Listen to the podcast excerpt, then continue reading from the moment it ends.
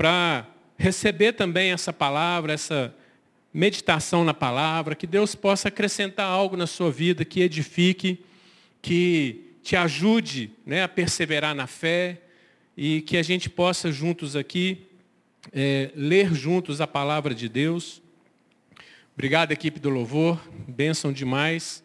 Estou aqui hoje também com parte do pessoal da nossa célula. Tchauzinho aí, galera. E nós trouxemos aqui, querido, como célula, um lanchinho para vocês. Vocês fiquem à vontade, né? Não agora, por favor, não sai agora não. Mas no finalzinho aqui, pode passar ali, tomar o seu chazinho, tomar um cafezinho, tem muitos biscoitinhos lá, né? Um frizinho como esse cai bem, né? Então, fique à vontade aí e receba de coração né, da nossa célula esse lanchinho para a gente hoje. Queridos, eu estava um dia desse, abri a minha Bíblia e eu achei uma passagem que estava marcada lá no livro de Filipenses. Eu tinha é, sublinhado essa passagem e essa passagem está lá no, no livro de Filipenses, no capítulo 3, no verso 16. E lá está escrito o seguinte, Paulo dizendo, é, vivamos de acordo com o que já alcançamos. Vivamos de acordo com o que já alcançamos. Estava sublinhado lá, eu nem lembro por que, que eu sublinhei essa palavra, mas ela me chamou a atenção de novo. E há um tempo atrás eu fiquei refletindo nessa palavra e foi amadurecendo o meu coração. E eu fui procurando entender né, por que, que Paulo falou isso. Qual era o contexto? O que, que Paulo, na verdade, queria dizer? Né, será que ele estava falando de nós não sermos assim ambiciosos, de nos contentar com o que a vida já nos deu? ou ele estava realmente nos chamando para a gente crescer, continuamente crescer e cada vez mais a gente alcançar é, coisas novas a partir daquilo que a gente já alcançou. E então, no contexto que eu pude ver ali, né, a palavra de Deus diz na versão transformadora, nova versão transformadora, diz assim, essa mesma frase, esse mesmo versículo, dito dessa forma, contudo, devemos prosseguir de maneira coerente com o que já alcançamos. Então, nessa versão, a gente já vê que Paulo estava dizendo: olha, você já alcançou. Mas você, de acordo com o que você já alcançou, prossiga, prossiga. Né? Então, eu queria trazer essa reflexão aqui hoje sobre o que, que Paulo está trazendo sobre isso. E eu comecei né, a reler ali o livro de Filipenses, a carta que Paulo escreveu aos Filipenses. Filipenses os filipenses, né, moradores da cidade de Filipos, uma cidade da Macedônia, uma colônia do Império Romano ali na época de Paulo, uma cidade das mais importantes ali daquela região. E toda a história que a gente pode conhecer, segundo a Bíblia, ligado ali a Filipos, está em Atos capítulo 16, quando Paulo ele é levado ali pelo Espírito Santo para chegar em Filipos. Ali no Atos capítulo 16 tem outros fatos que aconteceram durante a permanência de Paulo nessa cidade. Então é isso, queridos, no contexto dessa carta de Paulo aos Filipenses, ele está apresentando ali, na verdade, um padrão de vida, um padrão de vida que pudesse guiar aqueles irmãos da igreja e que servem até hoje para nos guiar.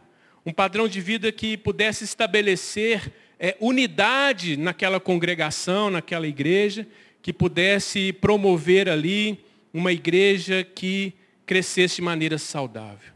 E Paulo mostra um pouco né, do que ele está querendo dizer nesse padrão, quando a gente lê Filipenses, é, logo depois do versículo 16, no versículo 17, ele fala assim, irmãos, sigam unidos o meu exemplo e observem o que vivem de acordo com o padrão que eles apresentamos.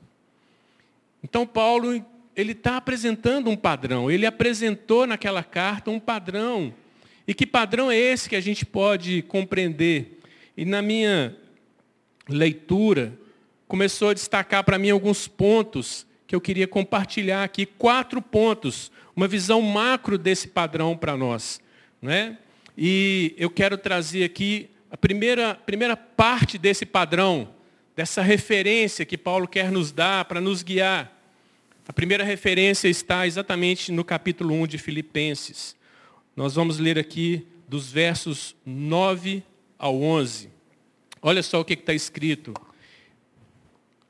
que o amor de vocês aumente cada vez mais em conhecimento e em toda a percepção, para discernirem o que é melhor, a fim de serem puros e irrepreensíveis até o dia de Cristo, cheios do fruto da justiça, fruto que vem por meio de Jesus Cristo para a glória e louvor de Deus.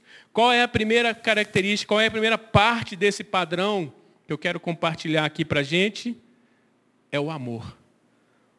Tudo que Paulo vem estabelecendo ali nessa carta, quando ele está falando né, a essa igreja preciosa, a primeira coisa que ele traz para embasar tudo, o amor. E ele fala desse amor, que o amor de vocês aumente. Né? E essa palavra amor aqui, como tantas vezes se repete na Bíblia, é aquele amor característico de Deus, a palavra ágape, o amor sacrificial, o amor sem interesse, o amor que dá sem buscar algo em troca, o amor né, que ama porque ele é amor.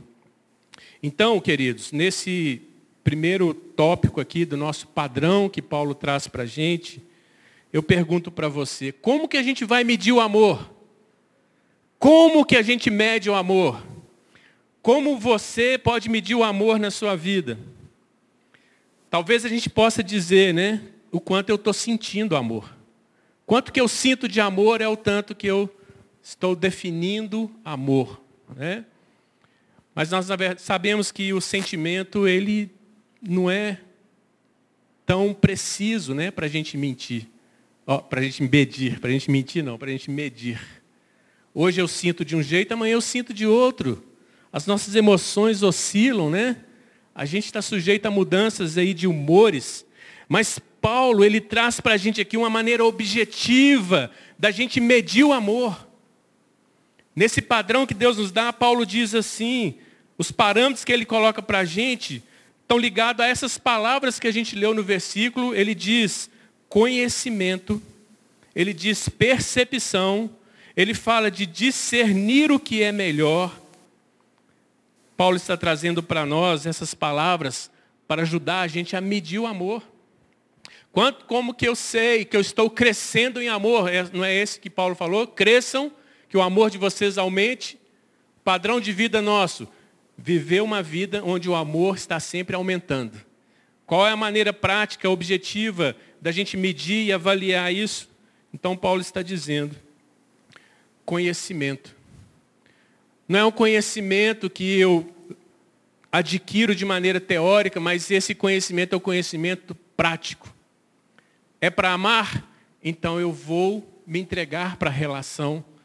Eu vou conhecer de relacionar, eu não vou conhecer de apenas fazer uma descrição teórica, né? De alguém, de algo, de Deus. Paulo nos chama para adquirir um amor que aumenta pelo conhecimento prático. Quanto mais eu ando com você, quanto mais a gente anda junto, quanto mais eu ando com Deus, quanto mais eu estou me relacionando com Deus, adquirindo um amor que aumenta, que cresce. E outra forma que ele diz para a gente é essa percepção. Uma percepção que não é sentimental, que não é sentimentalismo, mas é uma capacidade de olhar e saber julgar, saber entender. O que se complementa com o que ele fala assim, para discernir o que é melhor. Para discernir o que é melhor. O mundo quer amor, o mundo fala de amor, a Bíblia fala de amor, mas o mundo fala de um amor que ele é sensação, enquanto Deus fala de um amor que ele é relação. E nessa relação o amor cresce e a gente começa a aprender um com o outro, a gente começa a discernir o que é melhor. Se o amor é verdadeiro, ele está discernindo o que é melhor, o que é melhor para mim, o que é melhor para o outro, o que é melhor para a nossa relação, o que é melhor do ponto de vista ético e moral. Olha o padrão que Paulo nos coloca, que a Bíblia nos coloca. Esse discernimento é exatamente a nossa capacidade que o amor nos vai dando de determinar o que é melhor em vez de buscar somente o que é apropriado. O amor que o mundo nos leva a viver é aquilo que é apropriado para me satisfazer. Mas o amor que vem de Deus, o amor ágape, o amor que nós somos chamados para viver esse padrão, é o amor que vem buscar o que é melhor. Paulo diz que eu vou mostrar para vocês um caminho que é sobremodo excelente. E ele começa a falar do amor lá em 1 Coríntios capítulo 13. E Paulo está dizendo aqui, olha, o discernimento do que é melhor. Gente, quando nós estamos amando no padrão que Deus nos chamou para amar, nós vamos experimentar a excelência do que é o amor, mas a excelência do que nós podemos construir na nossa relação com Deus, na nossa relação uns com os outros como corpo de Cristo. Na nossa relação que influencia as pessoas à nossa volta. E isso vai nos levar a viver uma maneira prática também de viver a justiça. Paulo mostra que uma forma também de medir esse amor que aumenta, que ele nos chama para aumentar, se chama fruto da justiça. Que não é por obras humanas, mas ele diz que é o que? Por meio de Cristo. Cristo nos fez justificados, Cristo fez justiça por nós, e ele fala agora, por causa dessa justiça feita, por causa desse amor que foi derramado nos nossos corações pelo Espírito Santo, nós podemos viver esse amor, nós podemos crescer, aumentar esse amor, e nós podemos corresponder a essa justiça com o fruto da justiça. Eu amo de forma que o meu amor é fazer a justiça. A justiça chegar na vida que está ao meu redor, na vida de quem eu quero amar, na vida de quem me Deus, quem Deus me deu para amar. Entende o padrão que Deus está nos dando aqui? O amor é a grande obra que Deus está fazendo em nós e que nos leva ao padrão de santidade. Por isso, Paulo fala lá, nós estamos aumentando em amor e cada vez nos tornando mais santos.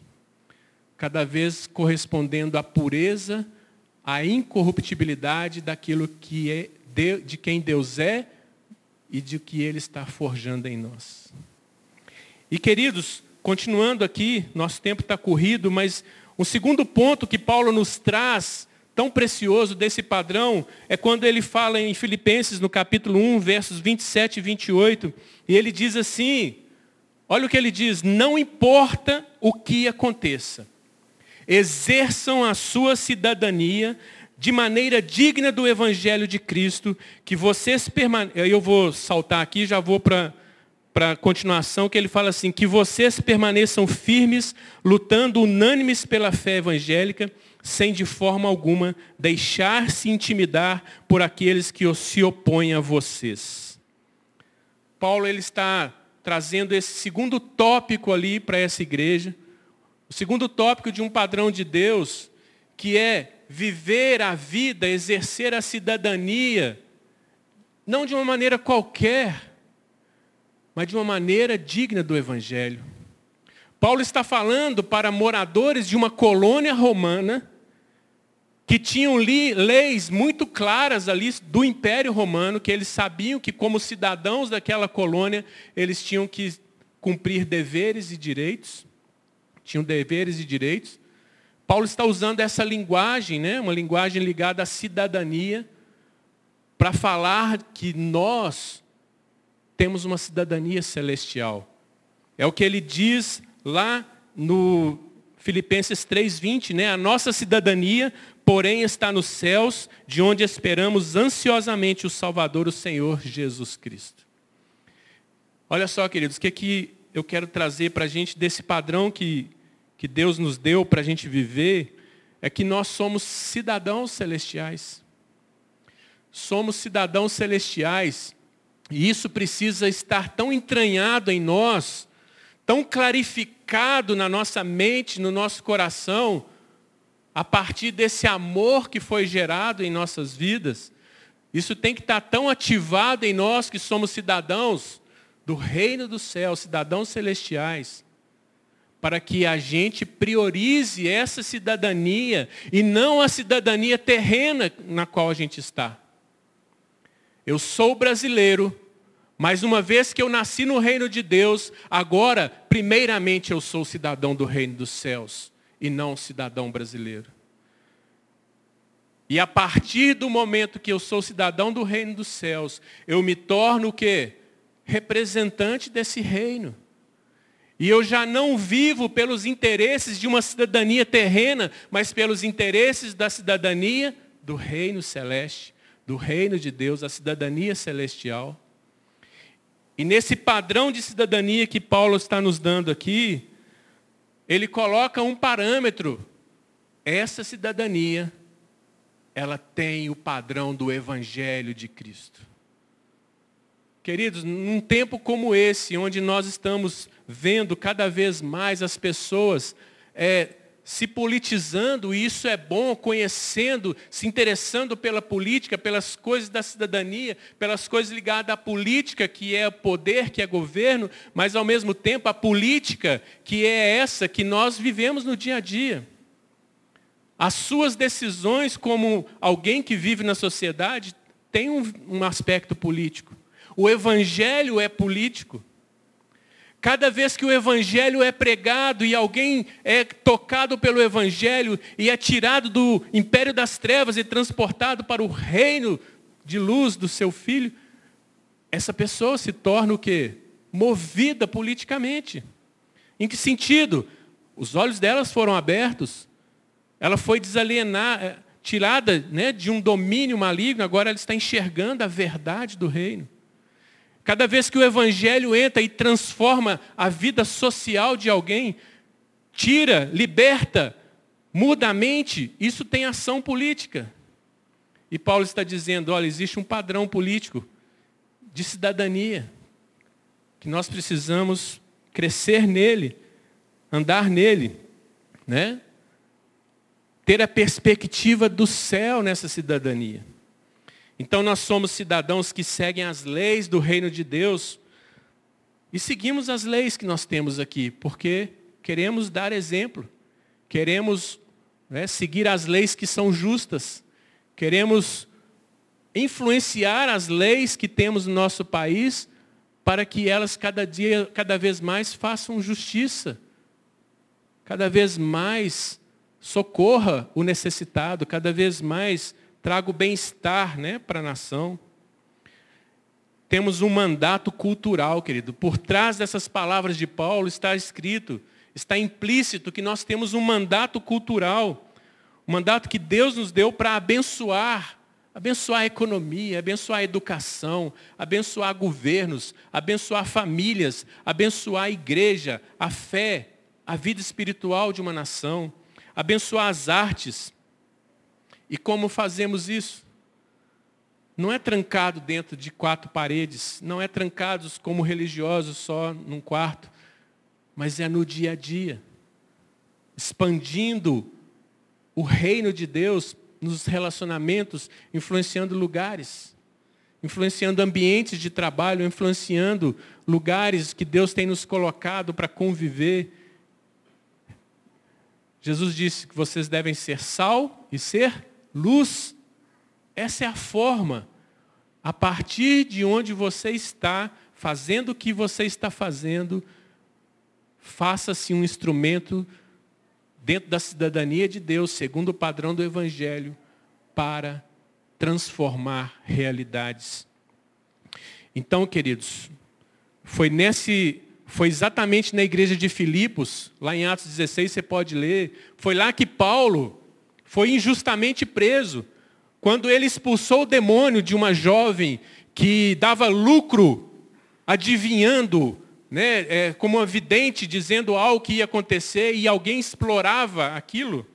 Quando Paulo expulsou aqueles demônios e parou de ter lucro, parou de entrar dinheiro no bolso da pessoa que manipulava aquela jovem, ele foi lá, fez a cabeça das autoridades e falou: esses judeus aqui, ó, Silas e Paulo, estão fazendo aquilo que o nosso que o Império Romano proíbe, que as nossas leis proíbem, e os magistrados impulsivamente foram lá, prenderam Paulo, jogaram na prisão.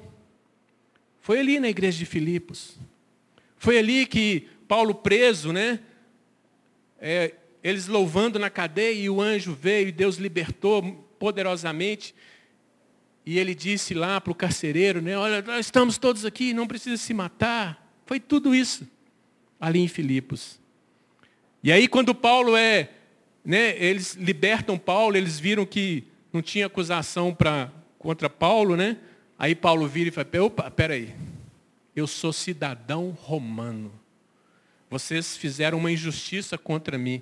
Vocês nem abriram um processo formal para nos julgar e já nos puseram dentro da cadeia. Então que vocês venham aqui para nos livrar. E os magistrados foram lá, envergonhados e com medo, porque Paulo era um cidadão romano, tinha os seus direitos. O que, eu estou querendo dizer com esse exemplo de Paulo, queridos? Que Deus nos chamou para viver uma cidadania digna do Evangelho. E Paulo, ao mesmo tempo, ele falou, ele disse aqui para nós, disse aqui para aquela igreja, ele disse assim, é, que vocês permaneçam firmes, lutando, unânimes pela fé evangélica, sem de forma alguma deixar-se intimidar por aqueles que se opõem a vocês.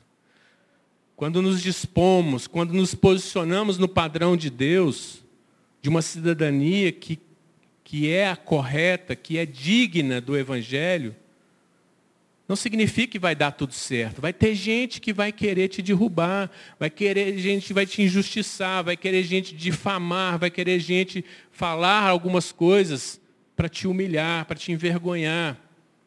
E pode ser, queridos, que a gente vá até preso injustamente.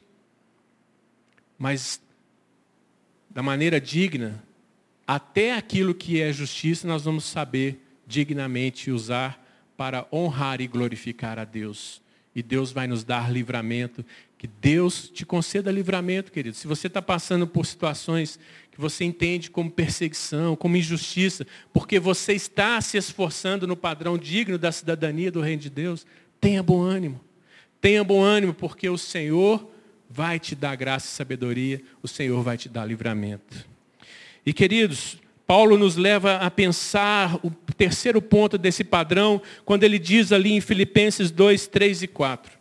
Ele diz assim: nada façam por ambição egoísta Nada façam por ambição egoísta ou por vaidade, mas humildemente considere os outros superiores a si mesmo. E cada um cuide não somente dos seus interesses, mas também dos interesses dos outros. Sabe qual é o terceiro ponto aqui para nosso padrão daquilo que Deus nos chamou para viver? Falei do amor, falei dessa cidadania celestial e agora eu quero dizer, no capítulo 2 inteiro você pode ler ali de Filipenses, Paulo está nos chamando para viver o padrão da humildade e do serviço. Sermos humildes e sermos servos. É isso que ele está dizendo aqui. E isso requer de nós o que? Altruísmo. Requer de nós o que? Tirar o egoísmo. Olha, nada faça por vaidade e nem o que? Por egoísmo. Ambição egoísta. Se o amor verdadeiro está crescendo em mim, já não tem lugar mais para egoísmo. Mas se o amor está crescendo, naturalmente eu vou transbordar humildade e serviço. E nesse capítulo 2, Paulo ele cita o exemplo do próprio Senhor Jesus, que a si mesmo se humilhou, que a si, a si mesmo se esvaziou, adquiriu a forma humana, se fez servo, escravo. Se Jesus fez isso, por que nós não vamos fazer? É isso que Deus espera de nós. Uma igreja que está disposta a ser humilde e servir, vai cair na graça do povo, vai cair na graça da sociedade, vai cair na graça né, uns dos outros. Porque, primeiramente, estou buscando os interesses do outro e não somente os meus. Esse é o nosso desafio aqui no padrão que Deus nos deu. Né? Nesse, nesse padrão aqui, a condição de sermos humildes e servos, nós vamos viver coisas práticas. Coisas práticas. Se você abrir aí no livro de Filipenses, já estou chegando no finalzinho aqui, mas Paulo fala assim no versículo 4, né, mais uma vez lendo, cada um cuide não somente dos seus interesses, mas também dos interesses dos outros. Quando ele fala para nós seguirmos esses exemplos né, de Cristo. Quando ele diz no verso 14: façam tudo sem queixas nem discussões, para que venham tornar-se puros e irrepreensíveis filhos de Deus, inculpáveis no meio de uma geração corrompida e depravada, na qual vocês brilham como estrelas do universo. Nós somos chamados para servir, sermos servos e sermos exercer essa humildade. E por último ponto aqui, queridos, que Paulo traz nesse padrão. Voltando aqui em Filipenses 1, aliás, Filipenses 3, avançando aqui nos versículos 7 e 8, Paulo diz assim: Mas o que para mim era lucro, passei a considerar como perda por causa de Cristo. Mais do que isso, considero tudo como perda comparado com a suprema grandeza do conhecimento de Cristo Jesus, meu Senhor, por quem perdi todas as coisas. Eu as considero como esterco para poder ganhar Cristo. Esse último ponto aqui do padrão que a gente encontra na carta de Filipenses, que na verdade ele está por toda a Bíblia ali, né? Queridos, nós sabemos, desde o dia que convertemos, que a nossa vida foi transformada por causa de Cristo. Mas à medida que vivemos, às vezes começamos a nos voltar para os planos deste mundo, para as conquistas terrenas que estão disponíveis para nós. E muitas vezes começamos, podemos até começar a trocar né, é aquilo que mais importa, que é Cristo, e dizer o que importa é o meu diploma. O que importa é aquilo que eu conquistei. O que importa é a minha reputação. E nada, nada do que é terreno, nada do que a gente possa conquistar nessa terra, nada de nenhuma, nenhum bem material, nada do que a gente possa receber de diplomas, de títulos, de reconhecimento, nada disso tem valor se não nos levar a Cristo. Por isso que Paulo está dizendo, olha, ele diz lá na carta, se você ler, ele vai dizer, eu Sou israelita de verdade. Fui circuncidado desde o início. Sou judeu verdadeiro. Sou fariseu. Sou da tribo de Benjamim. Olha, quanto à lei, sou irrepreensível. Ele não estava mentindo, não, querido. Ele era fiel àquilo que ele aprendeu. Só que ele, ele joga isso tudo como alguém que poderia dizer, está se gabando. Não, ele mostra isso tudo para falar, isso aqui é esterco.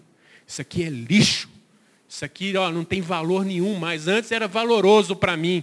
Eu enchia a minha boca para dizer, eu tenho isso. Hoje eu digo, isso aqui não vale nada. A única coisa que interessa é Cristo. Cristo. A única coisa que me interessa é estar com Cristo, viver Cristo, formar Cristo em mim. Esse é o padrão, querido, que Deus quer nos dar. O padrão que nos desafia realmente a não nos enganar com as circunstâncias dessa vida e pensar que por mais difícil que esteja, você está ganhando Cristo. Você está tendo Cristo sendo forjado, formado em você, em nós. Não é? Então, nenhuma dessas conquistas, nada disso faz sentido. Tudo isso se torna inferior quando comparado ao valor supremo de conhecer Cristo Jesus como meu Senhor, como seu Senhor. Cristo Jesus. O amor de Deus foi derramado nos nossos corações. Esse amor não pode ficar na teoria e represado. Ele tem que transbordar, ele tem que aumentar, ele tem que crescer. E isso vai fazer com que você viva uma cidadania digna no reino de Deus, aonde você está, na sua casa, no seu trabalho, no dia a dia da nossa vida. E nós vamos começar cada vez mais servir a nossa sociedade, servir uns aos outros, humildemente nos transformar, humildemente nos esvaziar para poder glorificar a Deus. E à medida que fazemos isso, nós não estamos perdendo, nós estamos ganhando Cristo. Nós estamos vivendo Cristo. Amém? Amém, igreja? Então, não pense você, ah, esse padrão é impossível. Não. Porque Paulo mesmo, ele diz ali na carta de Filipenses, que Deus vai completar em você, em nós, toda a obra que ele começou. Deus está trabalhando, Deus está completando. Até as circunstâncias que você está vivendo, que você fala, o que, que tem a ver isso com a minha vida? São circunstâncias que Deus está usando para trabalhar. Nós vivemos pela fé. Deus nos chama para viver pela fé. Deus nos chama para viver. Então, essa palavra que Paulo diz, viva de acordo com o que você já alcançou, essa palavra é cresça cada vez mais a partir do patamar que Deus já te levou a estar. Progrida. Se você já alcançou esse patamar de amor, cresça mais. O seu patamar de cidadania, cresça mais. O seu patamar de humildade e serviço, cresça mais. O seu patamar de ter Cristo formado em você, cresça mais. De fé em fé, de glória em glória. Continuamente, né, para alcançar, continuamente para avançar para o alvo. É isso que Deus tem para nós. Quero orar, quero te chamar para orar. Quero que você coloque diante de Deus a sua vida. Qual o patamar que você está vivendo? Será que você pode dizer, eu estou cada dia avançando em maturidade na fé evangélica, em maturidade nessa fé que Deus me deu, em maturidade para servir ao Senhor em amor? Talvez você pense, eu tenho 30 anos, então já sou maduro. Não são 30 anos que fazem o maduro, mas é a prática do amor, é a prática da cidadania celestial, é a prática do serviço da humildade, é a prática de um relacionamento com Cristo. Vamos orar? Você quiser, fica de pé, se você quiser, fique do jeito que está aí, mas se derrame. Quem sabe é hoje que você pode dizer, eu quero largar tudo para conhecer a Cristo. Eu quero abrir mão de tudo, de quem eu tenho sido, de quem eu tenho vivido, para servir e conhecer a Cristo. Quem sabe é hoje. Quem sabe é hoje que o Espírito Santo está dizendo para você, você está estagnado aí. Você está estagnado naquilo que Deus te deu de projeto de vida, naquilo que Deus te chamou para viver no nível de amor, ágape, naquilo que Deus te chamou para viver de, um evangelho, de uma cidadania digna do Evangelho. Você está estagnado. Ou talvez o Espírito Santo possa estar dizendo, prossiga, você está indo bem, corre a carreira que está proposta, persevere. Seja qual for, hoje, querido, sempre é hoje uma oportunidade de fazermos compromisso com Deus. Deus, nós te louvamos e te bendizemos, porque o Senhor é um Deus de amor, um Deus que nos alcançou com seu amor, um Deus que tem nos ensinado princípios, valores que tem moldado a nossa vida. Um Deus que nos chamou para sermos cidadãos do reino de Deus. Deus, obrigado porque o Senhor nos ensinou a sermos humildes e sermos servos. O Senhor se fez homem, identificou conosco para poder nos resgatar, Deus. Deus que o Senhor nos leve cada dia a ganhar Cristo, a ter Cristo formado em nós, crescendo em nós, a sermos cada dia forjados no amor, no caráter de Cristo. Deus não nos deixe perdidos em nós mesmos, nos nossos planos terrenos. Não nos deixe, ó Deus, usar mal a cidadania que o Senhor tem nos dado. Forge em nós, ó Deus, mudanças, Levanta-nos, ó Deus, e completa de fato essa obra que o Senhor começou. Nós reconhecemos que é o Senhor que faz. E é o Senhor mesmo que nos move. Viva de acordo com o que você já alcançou. Oh Deus, nos ajude a viver essa palavra. Fortalece a vida de cada um aqui. Tira todo o peso, todo o desembaraço, todo o cansaço, toda a opressão na mente e no coração, Deus. Quebra todo o jugo, todo o juízo de Satanás, ó Deus. Ó Pai, toda intimidação, toda opressão maligna, toda perseguição que muitas vezes estão dizendo, para, não tem lugar para você, caia por terra agora, Deus. Fortalece a família, a casa, fortalece o teu povo, dá vitória, Deus, na vida de cada um aqui. Nós oramos em nome de Jesus. Amém e amém. Amém, queridos. Deus te abençoe. Não saia com pressa. Temos uma mesa lá para a gente lanchar, para a gente bater um papo, tá bom? Vão em paz, vão em segurança e estamos no próximo domingo aqui juntos, sábado também. Deus te fortaleça.